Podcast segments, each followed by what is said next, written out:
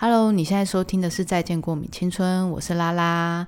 本集是在元宵节过后开始录音，也就是说，我们的过年已经正式结束了，已经正式回到了我们的工作岗位的朋友们，加油！我们才刚开始哦，二零二二八大概还有 二十几天，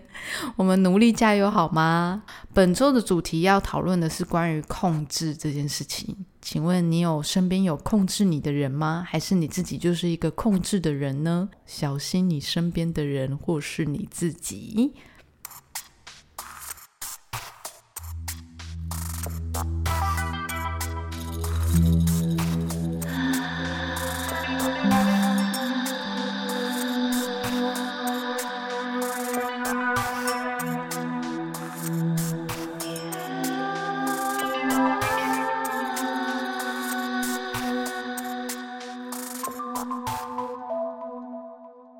嗨，大家好，我是拉拉。在讲本周主题之前呢，我要先来分享一下我们的本周小事。那本周小事呢，其实跟今天的主题非常的没有关系。可是呢，因为我真的觉得太荒谬了，所以我就一定要跟大家分享。我不知道你们在生活上有没有遇到这样的老板？有时候我们去买东西，不是会有各式各样的老板娘吗？然后有像早餐店，我们就是最常会遇到那种。呃，很急躁、很爱吵架的家庭成员啊，或者老板很爱骂员工的啦，又或者是就是各式各样的呃老板娘，可以让你对于这间店产生印象。那我今天想要跟大家 分享的这一个呢，是我真的是很想要跟老板娘说，你休息，真的，阿姨你休息好吗？我就觉得你太辛苦了。Anyway，反正我今天就是我们家附近有一间店。然后我已经很久很久没有去买了，我只是刚好不知道在那天的路上的时候，我就想说，哎，很久没有去吃，然后要去吃看，又要要去买回家吃这样。然后因为那一间老板娘的呃年纪比较大一点点，就是她有一个主要在管的就是老板娘，就是妈妈，然后呃她的女儿大概也是中年妇女，然后她就是有在店里面帮忙这样。然后那一天我去买的时候。我一定要形容一下，就是你们可以想象一下，那一天呢，就是有一桌客人，然后我一个客人，就是一桌客人已经正正点完餐了，所以厨房这边就是有一个阿姨在煮了，柜台就是那个老板娘这样，然后再来就是我，所以其实接下来的单子就是只有我了。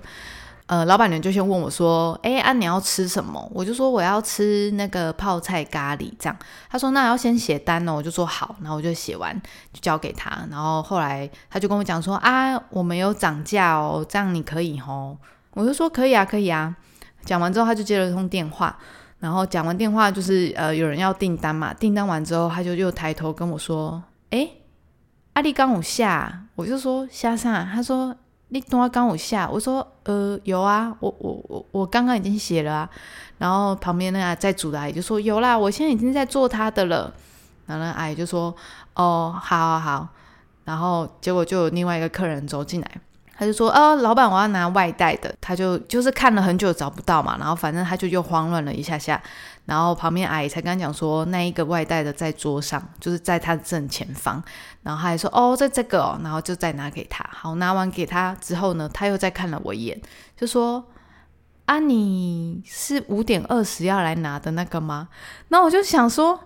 我说母亲呢，我是那个刚刚。”咖咖喱泡菜的那一个，他说：“哦哦，咖喱泡菜哦哦。”讲完没有五秒，他又抬头再看我一次，他就说：“啊，你是那个原味的哦。”我就是，我就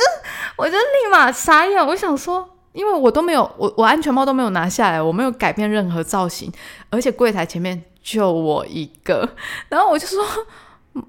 不是呢，我是那个咖喱泡菜的那一个。”然后他就说。哦哦，咖喱泡菜哦，有有有啊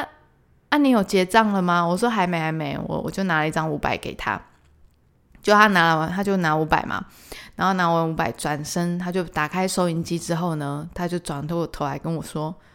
啊，你桃花是提给我八号娃吗？”我就想说，我就说，呃呃，对我刚刚拿五百给你，结果他找我七百五，我就想说他要找我，就是他刚刚把我五百拿过去，然后又找我七百五，我就说呃没有，我刚刚给你五百块哦，然后他就说啊哦哦对啦对啦，然后他又把五百块收回去。然后这个还没有结束，结束之后呢，就是那我的已经就是因为就是只有我的嘛，那个餐台目前就是只有我。然后我的结束之后，那我的那一碗就放在柜台，我就看着那一包，我就是从头到尾都一直在看那个阿姨，因为我就是太荒谬了，我就看着他，然后他就拿着这包，然后看着我，阿里洗原味嘿哦，我就说，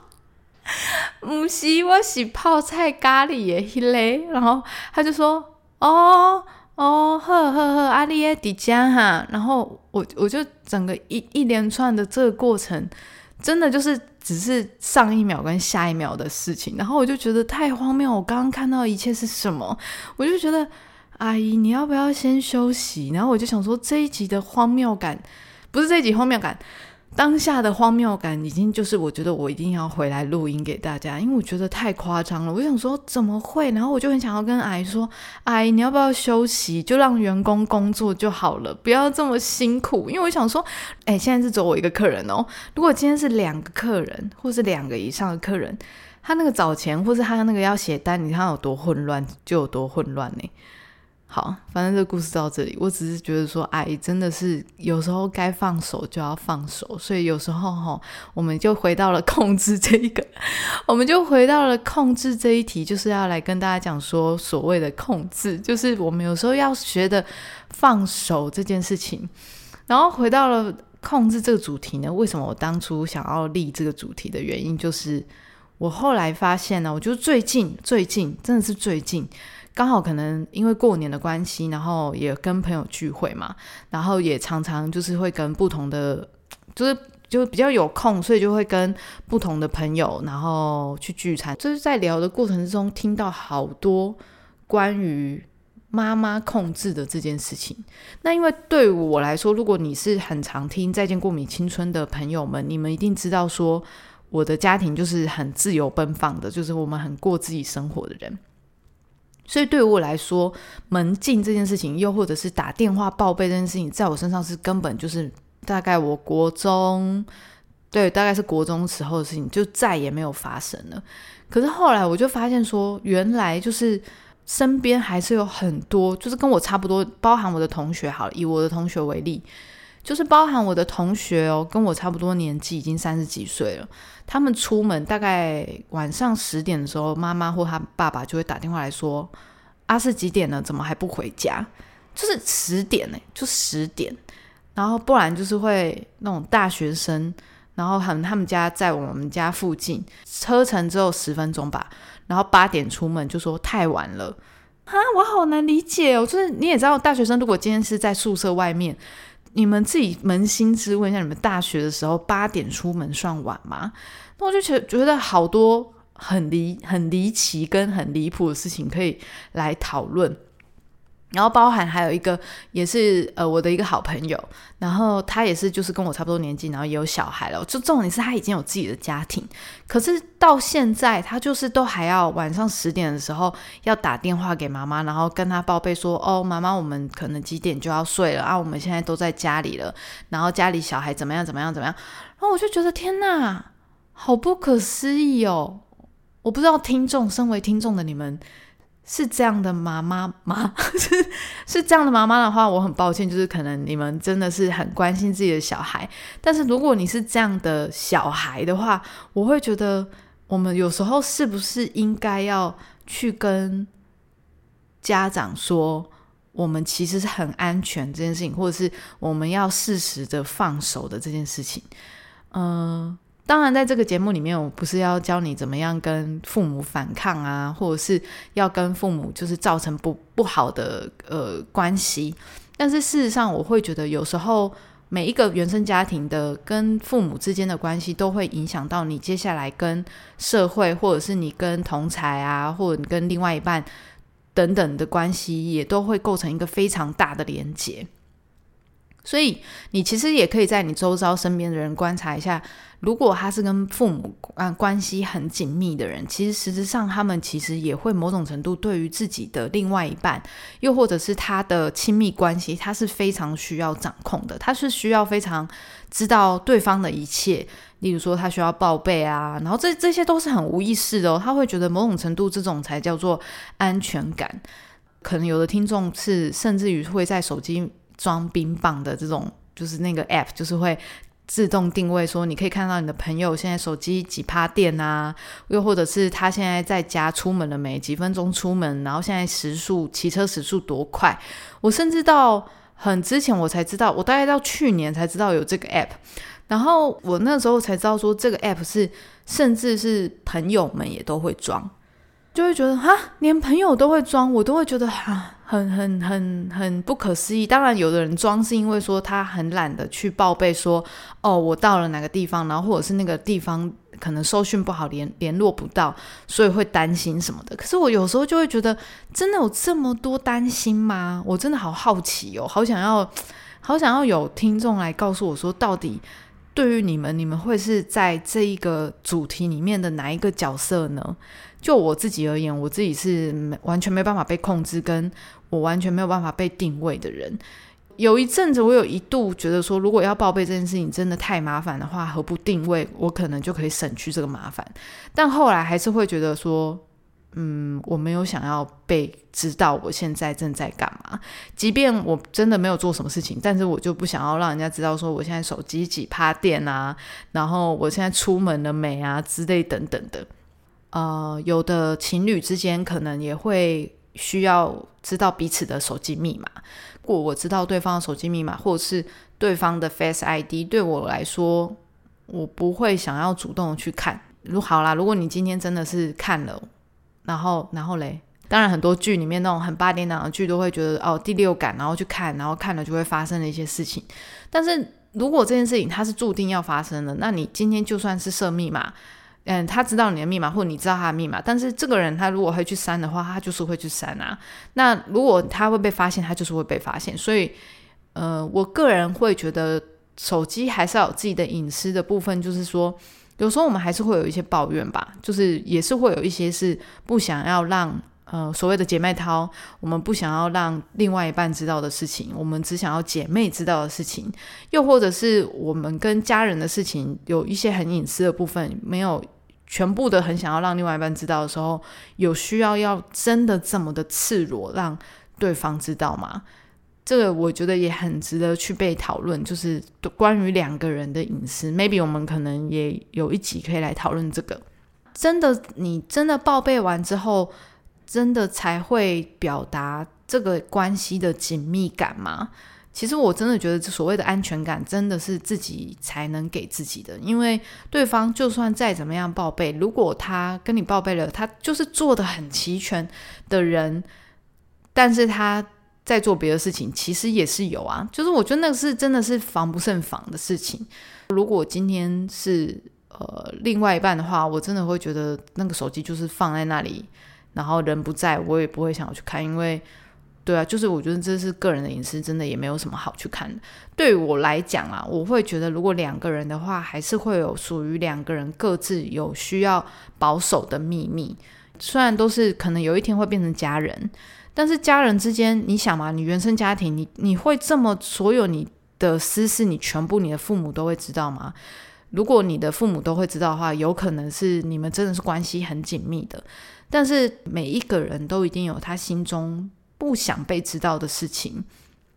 没有想要讲出来的事情，或者他过了就过了，不需要一定要每一件事情都巨细靡遗的拿出来讨论。这种安全感才是属于自己的。然后每个人都应该要有一个自己的这个潘朵拉的盒子，不应该要被打开。当然，很多人会觉得说，可是伴侣之间就是不应该有秘密呀。嗯，那我真的觉得见仁见智，因为这个秘密当然可大可小，可是如果他够坦诚的话。我觉得有一些拥有一些不伤害别人的秘密，其实并没有什么样的芥蒂在之间。我觉得它不会是一种影响爱的方式啊，应该是这么说。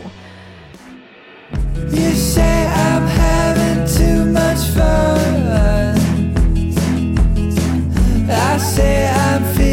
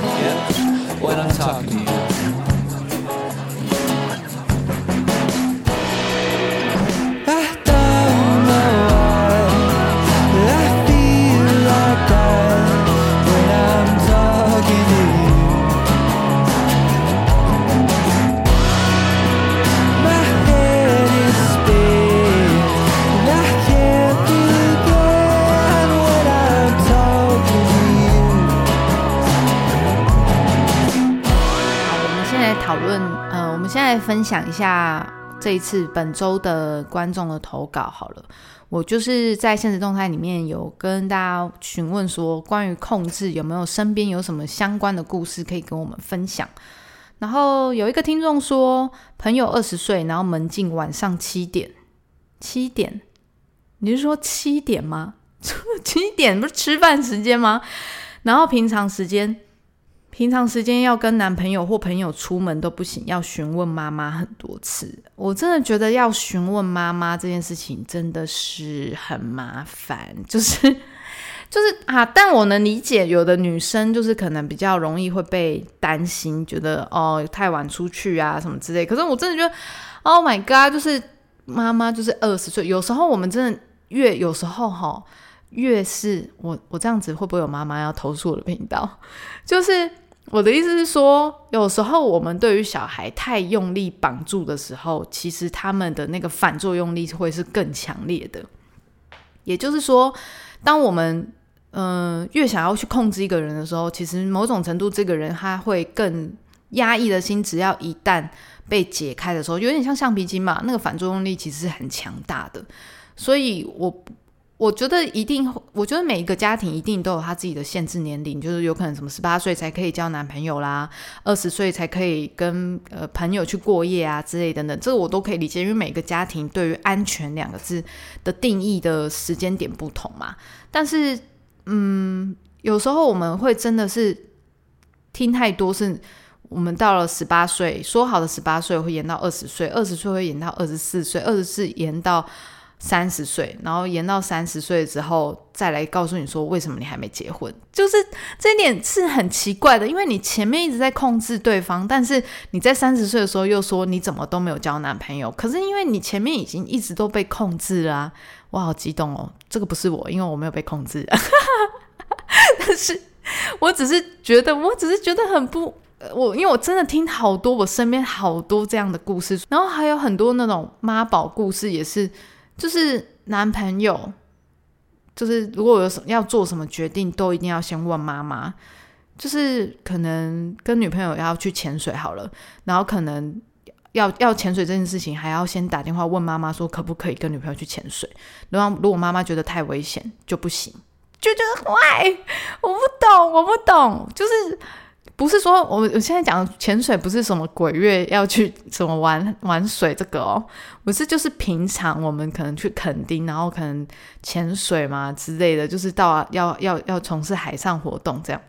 要问妈妈，然后就是这种妈宝事情实在是太多了。然后我记得之前旅游频道不是也有做一个我的男友是妈宝系列嘛？但是因为后面真的是有点太作假了，所以我后来就没看。我们家有发生过，因为在呃，因为我我妈和我爸是很不管我跟我大弟的，但是就是小弟他们就是特别的照顾，可能就是因为他很，所以就是从小就是。把他养成一种很懦弱，就是也不是很懦弱，就是很没有自己个性、没有自己主见的一种一一一种个性，你知道吗？就是问他什么都说哦好啊，没意见啊，都可以啊。然后我记得小时候他的明天隔天的衣服都要妈妈帮他设定好明天穿什么，然后放在床上。那我就觉得不是他已经不是那种你知道 baby，就是不知道我衣服放哪里的这种阶段了。他就是到很大都还需要帮他想好他到底要做什么，就是我们人生有太多时间是必须要通过妈妈的决定或爸爸的决定，我就觉得对我我我真的是没有办法理解。好，下一个下一个分享是父母欠债，小孩要帮忙一起还，然后不帮忙就会被冷嘲热讽。可是这个我好像有遇过，诶，不是好像遇过，我就是有遇过。嗯，就我爸欠债的时候，莫名其妙就是会要我们去借贷款啊，然后或者是另外一种说法，好，如果是用钱，就是我不知道大家有没有需要去呃给爸妈孝亲费这件事情，因为像我们家以前就是也是要一直要给孝亲费，那对于我来说，我会觉得给孝亲费这件事情是，嗯，在你合理的经济状况之下给孝亲费，我觉得是可以的，就是。假设你现在就是真的是好，假设你是北漂，然后你也不住家里，你又要付一付房租，然后打工的钱又只能房租付完，又要付水电，然后又要缴学贷，这些就是打平了。可是你还要多付一个孝亲费的时候，你基本上其实你根本存不到钱，然后甚至还是会是另外一个压力的来源。我觉得，如果给孝心费是这种压力的来源的时候，你就会觉得它是一种负担。那我比较没有办法理解的是，如果你在你没有有有友好的条件之下，你还必须要去付这一条款项的时候，它就是很不合理的。但我也曾经就有直接听听过一些阿姨叔叔，就是会很容易会讲到说，小孩本来就是长大就是要养爸妈。然后他们反而会觉得说，为什么年轻的小孩，就是这个世代新的世代的小孩，为什么没有这样的观念？大概能理解，有一些以前的养儿防老的这个观念，可能在某一些长辈身上还是有，因为毕竟就是会觉得说，我们小时候投资多少钱在你身上啊，但是现在就是要你们回馈给我们的时候，为什么你不不回馈？但是这这件事情是不是能够在？我们都有一个比较舒服的、嗯稳定的工作之下去做这件事情，才可以不用造成彼此负担，然后也变成了彼此感情的，不会让它变得很恶化。因为我记得有一次，我爸就是在讲这个，呃，要我去帮他借钱的时候，我其实第一次的时候我还是借，但是借完之后，你就会知道，你跟他要也不是，那你不跟他要，你你又没钱。就是那个那个关系其实是非常不好的，所以在第二次他在跟我要的时候，我其实就有跟他讲说，我们的关系好不容易好了，然后又要再再一次为了钱的事情变得不再联络，或者是我们会很害怕彼此的关系，或者你打电话来，我会觉得很像是讨债集团的那种感觉吗？然后好好沟通之后，他才也想了一下，说好像是就是不应该因为这样子去破坏我们之间的感情，所以。这件事情就索性就就 pass 掉了，所以我大概能理解，但是就是真的是要有效的沟通啦。冷嘲热讽是一定有的，因为嗯，我之前也有遇过。然后另外一个是朋友到了大学，手机才有网络吃到饱，我还有看过是朋友到了大学才有手机的嘞，对啊，手机，就有的学生真的没有办法啊，他们就是可能是，我就我好像记得有一个学生是真的没有手机，所以他就是那个时候我们要开始有一些网络的呃一个线上的课程什么，然后他说他没有手机也没有网络要怎么办？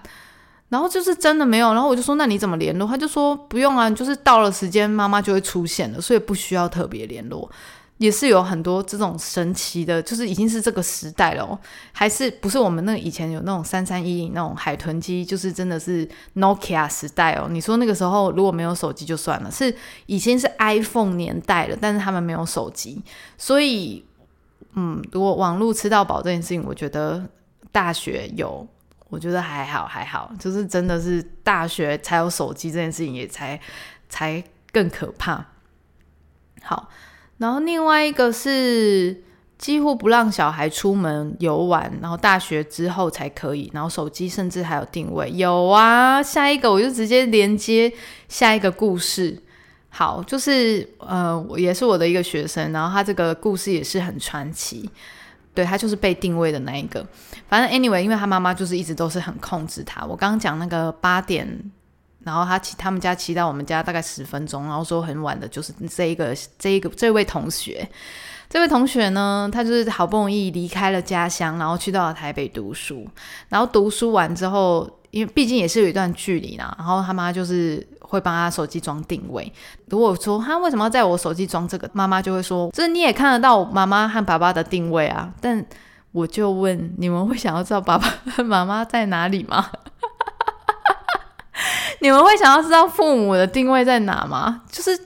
他们就是说，他就跟我讲这个的时候，我真的是先笑出来。然后我就想说，好了好了，反正就是大学嘛，就是刚到北漂，就是父母难免会很担心。但有一次最离谱，我听过他讲过最离谱的这个故事，就是有一次他在排练，然后排练的时候，有时候我们就是在呃，如果你是表演艺术系，或是你非表演艺术系，反正我们。呃的排练教室有时候会是在地下室啊，或者是就是那种剧场里面，就是收讯比较不好。那收讯比较不好的时候，他们可能排完戏之后，到收讯比较好的地方的时候，打开手机才发现说自己有未接来电，大概有一百多通，就是一百多通电话。然后心想说死定了，死定了，就他要走上楼。打回拨的时候，他就已经看到他爸出现在他的面前。重点是他们就是在板桥，就是在一个遥远、离台南遥远的地方。然后他妈跟他爸已经就是杀来他们学校了，就是觉得很夸张。但是我这样子想一想，我也想到有一次，我那个时候还在学校教课的时候，然后有一次我也是好像在教课吧，然后我手机就是没有，诶，没有开声音，因为我手机都不会开任何显示。有一天教官就来找我，然后我就说：“呃，怎么了？怎么了？”然后他就说：“呃，你爸爸好像打电话来学务处找你。”我说：“哈，我我我爸。”然后他就说：“对啊。”然后我才打开，然后才看到，哎，我爸未接来电这样两通。然后我就说：“怎么了？”他说：“啊，我头发卡点为后你弄不讲，我以为你被绑架。”我想说。我想说，怎么会？我就是在教课，我就不懂，就是那个时间点怎么会是被绑架？然后我就已经那时候大概应该已经也是要三十岁了吧。然后我爸就觉得我要被绑架，我也是很问号。就是对，有时候想一想也是很可爱啦。可是我会觉得那种父母就是冲到北上，然后一路开夜车，然后杀到他们的学校，然后再把他载回台南，这件事情也是很很传奇。对，然后甚至这样子，他们还就是大吵了一架，我就觉得很不可思议。我就是这种这种真的很控制的状态，我就觉得很佩服。然后另外一个是，他父母是很控制欲蛮强的人，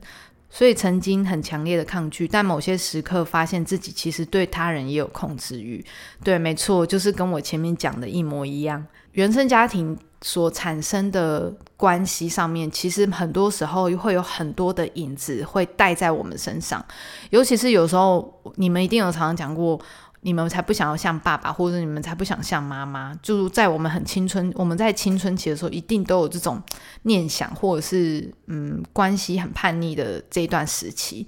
但是通常你越不想像谁的时候，某种程度你身上存在这个人的影子，其实会越强烈。我一直都很不想要跟我妈很像，因为我会觉得她就是一个很做自己的人，然后也不管不知道怎么样跟小孩相处什么之类的。但是某种程度，我在跟学生相处的时候，或者是我在处理亲密关系的时候，很有时候就是会跟我妈一模一样，因为不知道怎么样处理所谓的关系。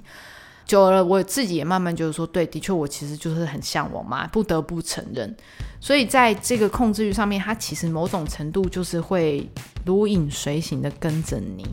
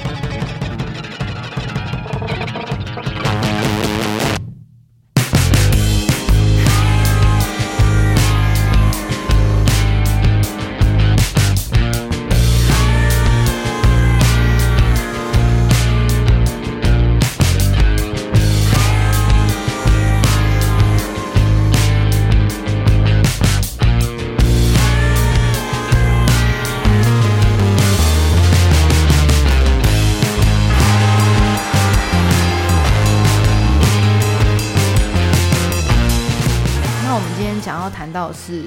呃，我们这样所谓的控制的关系，当爱变成勒索的话，这个爱还是是成立的吗？会变成是负担，还是它其实只是变成一种锁链，让你没办法成为自己的样子？逐渐的就变成是你会是复制上一个的关系，然后延续到下一段。你在面对爱的时候，也会有这样的关系去对待下一个人。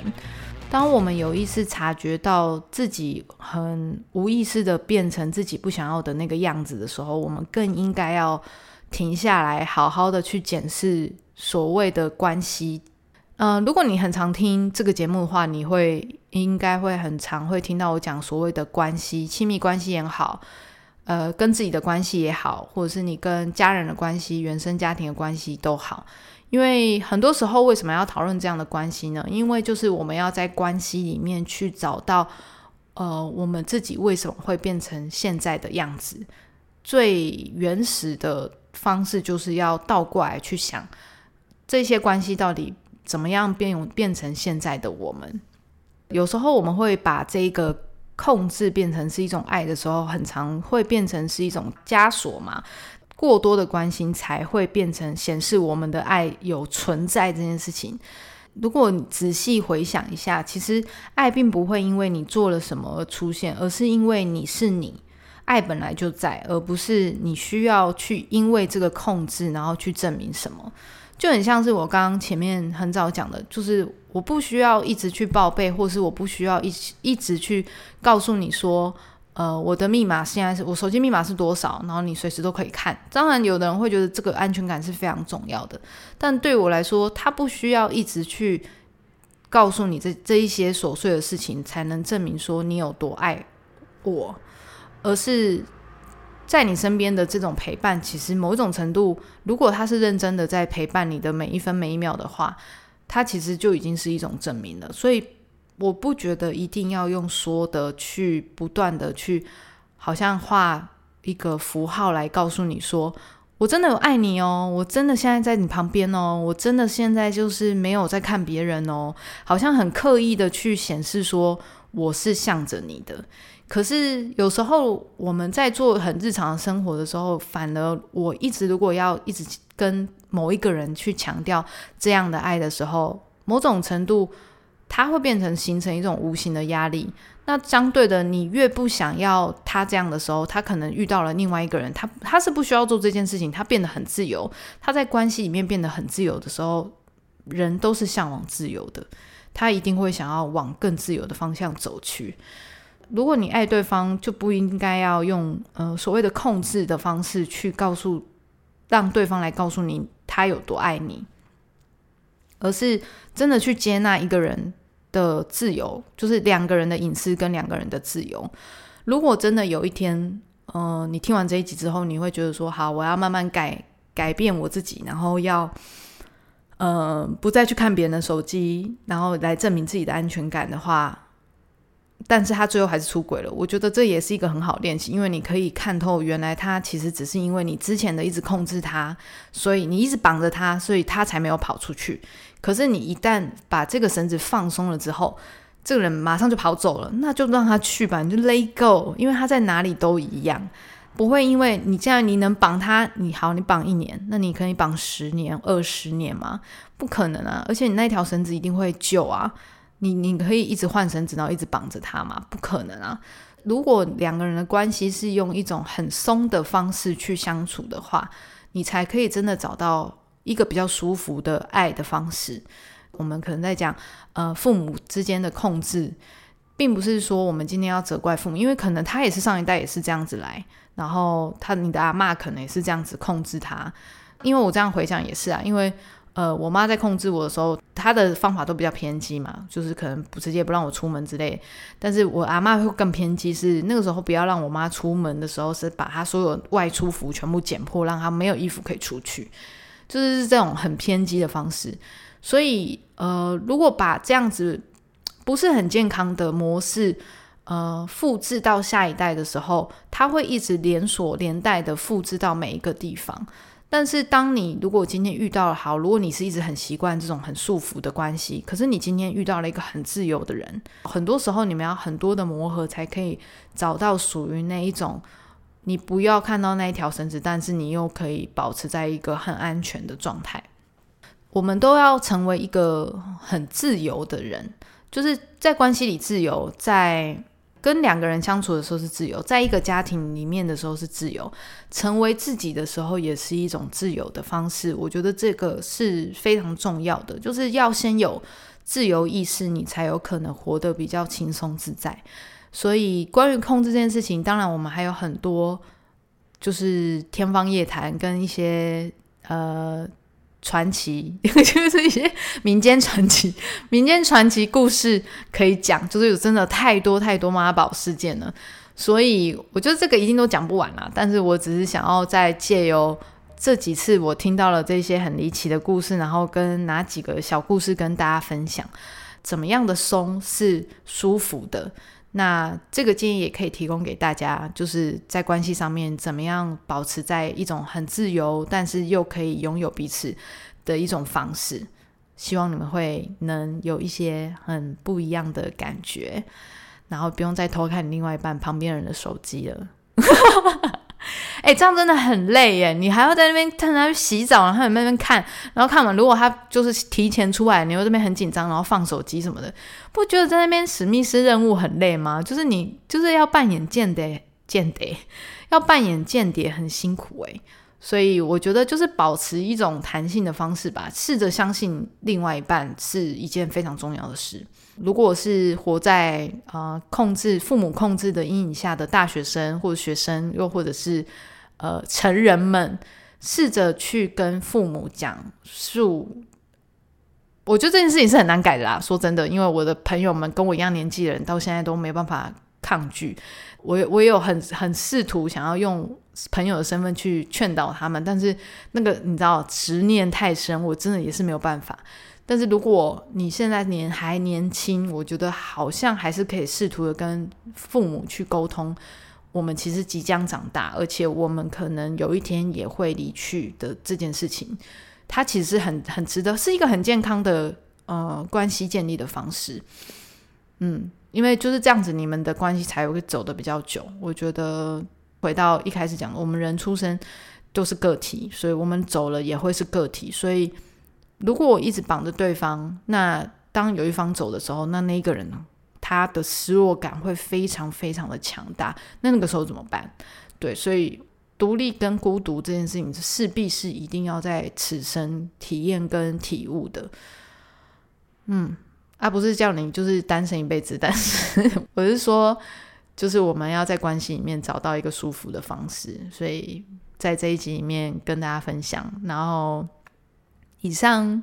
希望你们可以在这一集里面听到一些神秘的民间故事，然后同时可以有一些心得可以跟我分享。好的，感谢哦。顺便最后要跟大家分享的是，在上一集的时候，年初第一集有蛮多人跟我回馈，有获得温暖的感觉，然后在这边跟听众们说感谢，非常呃非常感谢，因为每次收到这种回馈的时候，我都会觉得非常开心，就是。是我的真的动力之一，嗯，真的感谢大家。